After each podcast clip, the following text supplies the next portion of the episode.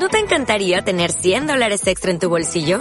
Haz que un experto bilingüe de TurboTax declare tus impuestos para el 31 de marzo y obtén 100 dólares de vuelta al instante. Porque no importa cuáles hayan sido tus logros del año pasado, TurboTax hace que cuenten. Obtén 100 dólares de vuelta y tus impuestos con 100% de precisión. Solo con Intuit TurboTax. Debes declarar para el 31 de marzo. Crédito solo aplicable al costo de la presentación federal con TurboTax Full Service. Oferta sujeta a cambios o cancelación en cualquier momento. Audrey ya no recordaba si las interpretaciones de la muchacha habían sido buenas o malas, ingeniosas o estúpidas, porque también ella estaba bastante excitada aquella noche. Lo que sí recordaba era que, en cierto momento, la chica había tomado la palma de Bill y la de ella, diciendo que concordaban exactamente. Eran vidas gemelas, les dijo. Recordaba haber mirado, bastante celosa, mientras la muchacha seguía las líneas de aquella palma con una uña exquisitamente esmaltada. ¡Qué celos estúpidos! En esa extraña subcultura del cine donde los hombres daban palmaditas en los traseros femeninos con la misma indiferencia con que, en Nueva York, se les daba un beso en la mejilla. Pero había algo íntimo en ese rastreo. Y por entonces, en la palma de Bill no había ninguna cicatriz blanca. Audra estaba segura de sus recuerdos, pues había observado la charada con los ojos celosos de la enamorada, y así se lo dijo a Bill. Él asintió. Tienes razón. En esa época no estaban allí y aunque no podría jurarlo, no creo que estuvieran allí anoche. Ralph y yo estuvimos haciendo pulsos en el Plow and Barrow por las cervezas. Me habría dado cuenta. Le sonrió sin humor, con miedo. Creo que aparecieron cuando llamó Mike Hanlon. Eso creo. No es posible, Bill. Pero Audra alargó la mano hacia los cigarrillos. Bill se estaba mirando las manos. Lo hizo Stan, comentó. Nos cortó las palmas con un fragmento de botella de Coca-Cola. Ahora lo recuerdo con claridad. Miró a Audra. Sus ojos parecían doloridos y desconcertados tras las gafas. Recuerdo cómo brillaba ese trozo de vidrio al sol. Era una de las nuevas de vidrio. Las de antes eran verdes, ¿recuerdas? Ella sacudió la cabeza, pero Bill no la vio. Todavía estaba estudiando sus manos. Recuerdo que Stan dejó sus propias manos para el final. Fingió que se iba a cortar las muñecas y no las palmas. Creo que fue solo una broma, pero estuve a punto de correr hacia él para impedírselo. Por unos segundos pareció decidido. No, Bill, dijo ella en voz baja. Esa vez tuvo que firmar el encendedor sujetándose la mano derecha con la otra, como el policía apunta su revólver. Las heridas no vuelven. ¿Están allí o no están? Las había visto antes, ¿eh? ¿Eso es lo que tratas de decirme? Son muy tenues, le dijo Audra, con más aspereza de la que hubiera querido. Todos estábamos sangrando, le dijo. Estábamos de pie en el agua, a poca distancia de donde habíamos construido el dique. Eddie Kasprak, Ben Hanscom y yo, aquella vez. No te refieres al arquitecto, ¿no? ¿Sabes de alguien que se llame así? Por Dios, Bill, el que construyó el nuevo centro de comunicaciones de la BBC. Todavía se está discutiendo sobre si es un sueño o un aborto. Bueno, no sé si es el mismo o no. No me parece probable, pero supongo que puede ser. El Ben que yo conocí era una maravilla construyendo cosas, Estábamos todos allí, cogidos de la mano. Yo tenía Beverly Marsh a mi derecha y Richie Toothier a la izquierda. Estábamos en el agua, como una escena sacada de un bautismo sureño. Recuerdo que veía en el horizonte la torre de depósito de Derry. Se la veía tan blanca como uno imagina que son las túnicas de los arcángeles. Y prometimos, juramos, que si no había terminado, que si alguna vez volvía a empezar, regresaríamos. Y lo haríamos otra vez. Y lo pararíamos. Para siempre. ¿Qué cosa? exclamó ella, súbitamente furiosa con Bill. ¿Qué cosa debían parar? ¿De qué diablos estás hablando? Ojalá no, no preguntaras, comenzó Bill, y se interrumpió. Audra vio una expresión de asombro y horror que se esparcía por su rostro como una mancha. Dame un cigarrillo. Ella le pasó el paquete, y Bill encendió uno. Audra nunca lo había visto fumar. Además, yo tartamudeaba. ¿Tartamudeabas? Sí, por aquel entonces. Dijiste que yo era el único hombre en Los Ángeles de cuantos conocías que se atrevía a hablar despacio. La verdad es que no me atrevía a hablar deprisa. No era por reflexión, ni por decisión, ni por prudencia. Todos los tartamudos reformados hablamos con lentitud, es uno de los trucos que se aprenden, como el de pensar en tu segundo nombre un momento antes de decir cómo te llamas, porque los tartamudos tienen más problema con los sustantivos que con otras palabras. Y de todas las palabras del mundo, La que les da más trabajo es un nombre de pila. Tartamudeabas. Audra sonrió como si Bill acabara de contar un chiste y ella no acabara de entenderlo. Hasta que Georgie murió. Yo tartamudeaba moderadamente, le dijo Bill. Ya comenzaba a oír que las palabras se le duplicaban en la mente, como si estuvieran infinitesimalmente separadas en el tiempo. Las palabras surgían con facilidad, con su cadencia común, pero mentalmente oía palabras tales como Georgie y moderadamente, que se superponían convirtiéndose en Georgie y moderadamente. Es decir, tenía momentos realmente difíciles, sobre todo cuando me llamaban a dar la lección y especialmente si sabía la respuesta y quería darla, pero en general me las arreglaba. Después de la muerte de Georgie, empeoré mucho. Más adelante, alrededor de los 14 o 15 años, las cosas empezaron a mejorar. Fui a la escuela secundaria de Chevrus, en Portland, y ahí había un especialista, la señora Thomas, que era estupenda. Ella me enseñó algunos trucos muy buenos, como el de pensar en mi segundo nombre antes de decir Hola, me llamo Bill Denbrough. Como yo estudiaba francés, me enseñó a usar ese idioma cuando me atascaba en una palabra. Si estás como un disco rayado, pa pa pa, sintiéndote perfectamente estúpido, piensas en francés y le muchor sale de tu lengua como una flecha, siempre. Y en cuanto lo has dicho en francés, puedes volver a tu idioma y dices pañuelo, sin dificultad. Si te quedas atascado en una palabra con S, como semilla o sordo, la ceseas. Semilla y sordo, y no tartamudeas.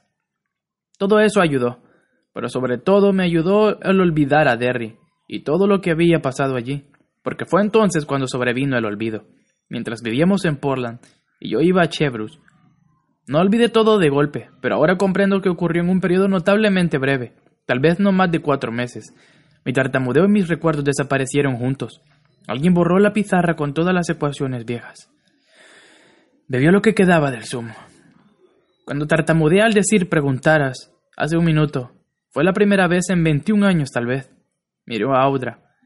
Primero las cicatrices, después el tartamudeo. ¿Lo ves? Lo estás haciendo a propósito, le protestó ella, asustada. No, supongo que no hay modo de convencer a nadie, pero es cierto. El tartamudeo es algo curioso, Audra, fantasmal. Por una parte, ni siquiera te das cuenta de lo que haces, pero también es algo que se oye en tu mente. Es como si una parte de tu cabeza funcionara un segundo adelantada del resto, o como esos sistemas de reverberación que los chicos solían poner en sus cacharros de la década de los 50, en que el sonido de la bocina de atrás surgía con una fracción de segundo después que en la de adelante.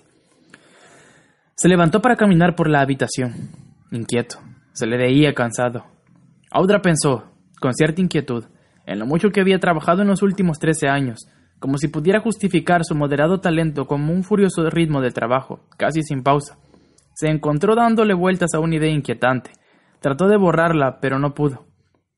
¿Y si la llamada hubiera sido a Ralph Foster, desde la Plow and Barrow, para invitar a Bill a jugar a los pulsos o al backgammon por una hora? O tal vez de Freddie Firestone, el productor de El Desván, por algún problema, hasta una llamada equivocada. ¿A qué le llevaban esos pensamientos? Vaya, pues a la idea de que todo ese asunto de Derry y Mike Hanlon no era sino una alucinación, una alucinación provocada por un principio de colapso nervioso. Pero las cicatrices, Audra. ¿Cómo explicas lo de las cicatrices? Él tiene razón, no estaban allí, y ahora están. Eso es cierto y tú lo sabes. Cuéntame el resto, le dijo. ¿Quién mató a tu hermano Georgie? ¿Qué hicieron tú y esos otros niños? ¿Qué prometieron? Bill se acercó para arrodillarse delante de ella, como un pretendiente formal a punto de declararse, y le cogió las manos. Creo que podría decírtelo, empezó suavemente. Creo que... Si en verdad quisiera, podría. La mayor parte no la recuerdo siquiera ahora, pero una vez que comenzara a hablar, surgiría. Puedo sentir que esos recuerdos esperan el momento de nacer. Son como nubes llenas de lluvia, solo que esta lluvia sería muy sucia. Las plantas que brotaran después de una lluvia así serían monstruosas. Tal vez pueda afrontarlo ahora con nosotros. ¿Están enterados? preguntó ella. Mike dice que los llamó a todos. Cree que irán todos, salvo Stan. Tal vez. Dijo que Stan había hablado de un modo extraño. A mí, todo esto me parece extraño. Me estás asustando mucho, Bill, le dijo a otra. Lo siento, dijo él. La besó. Era como recibir un beso de un perfecto desconocido. Audra descubrió que odiaba a ese tal Mike Hanlon. Me pareció mejor explicar todo lo que pudiera. Me pareció que era preferible afugarse sigilosamente en medio de la noche. Supongo que algunos de los otros lo harán así, pero tengo que ir. Y creo que Stan irá, aunque haya hablado de un modo extraño. O tal vez es solo porque a mí me parece imposible no acudir. ¿Por lo de tu hermano? Bill meneó lentamente la cabeza. Podría decirte que sí, pero sería una mentira. Lo quería. Sí que esto ha de sonarte extraño, pues acabo de decirte que llevaba veinte años sin pensar en él pero quería endiabladamente a ese chico. Sonrió. Era un ciclón. Pero yo lo quería, ¿sabes? Audra, que tenía una hermana menor, asintió. Lo sé. Pero no es por Georgie. No puedo explicar de qué se trata. Es... Contempló una niebla matinal por la ventana. Me siento como el pájaro ha de sentirse cuando llegue el otoño, y él sabe, de algún modo, que debe volver a su terruño. Es instinto, nena. Y creo que el instinto es el esqueleto que sostiene todas nuestras ideas sobre el libre albedrío. A menos que estés dispuesto a darte a las drogas, a tragarte el revólver o a caminar largamente por un muelle corto. No puedes decir que no a algunas cosas. No puedes impedir que pasen, así como no puedes estar en el campo de béisbol con un bate en la mano y dejar que la pelota te golpee. Tengo que ir. Esa promesa la tengo en la mente como un anzuelo ella se levantó para acercarse cuidadosamente. Se sentía muy frágil, como si pudiera romperse. Le puso una mano en el hombro para hacerlo girar hacia ella, y dijo Entonces llévame contigo.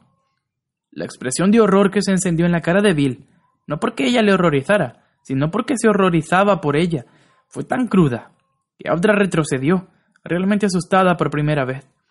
No, le dijo él, ni lo pienses, Audra. Ni se te ocurra. Te quiero más de 3.000 kilómetros lejos de Derry. Creo que Derry va a ser una ciudad muy peligrosa en las próximas dos semanas. Tienes que quedarte aquí, seguir trabajando y ofrecer disculpas en mi nombre. Prométemelo. ¿Tengo que prometerlo? inquirió ella, sin dejar de mirarlo a los ojos. ¿Tengo que prometértelo, Bill? Audra. Tú hiciste una promesa, dijo ella, y mira en qué te has metido, y en lo que me has metido también, porque soy tu esposa y te amo. Las grandes manos de Bill le apretaron dolorosamente los hombros. Promételo, promételo. Y ella no pudo soportarlo. No pudo soportar esa palabra rota, atascada en su boca como un pez contorsionado. Está bien, lo prometo, lo prometo. Estalló en lágrimas. ¿Estás satisfecho? Dios mío, estás loco. Todo esto es una locura, pero... Lo prometo. La rodeó con un brazo y la llevó al sofá. Le sirvió un poco de coñac. Ella lo bebió a sorbos, dominándose poco a poco. ¿Cuándo te vas? le preguntó. Hoy, en el Concorde. Llegaré a tiempo si voy al aeropuerto en automóvil, en vez de tomar el tren. Freddy quería que estuviera en el set después de almorzar. Si tú vas a las nueve, no sabes nada, ¿comprendes? Ella asintió, renuente. Estaré en Nueva York antes de que pase nada, y en Derry antes de que se ponga el sol con las debidas conexiones. ¿Y cuándo te volveré a ver? preguntó ella. Él abrazó con fuerza, pero no respondió a su pregunta. ¿Necesitas ayuda? En O'Reilly Auto Parts te ayudamos. ¿Necesitas algún consejo? Te aconsejamos. Nuestros profesionales en autopartes están siempre disponibles para ayudarte a encontrar lo que necesites. Excelente servicio al cliente es solo una de las ventajas que ofrece O'Reilly Auto Parts. Los profesionales en autopartes. Oh, oh, oh, Auto Parts.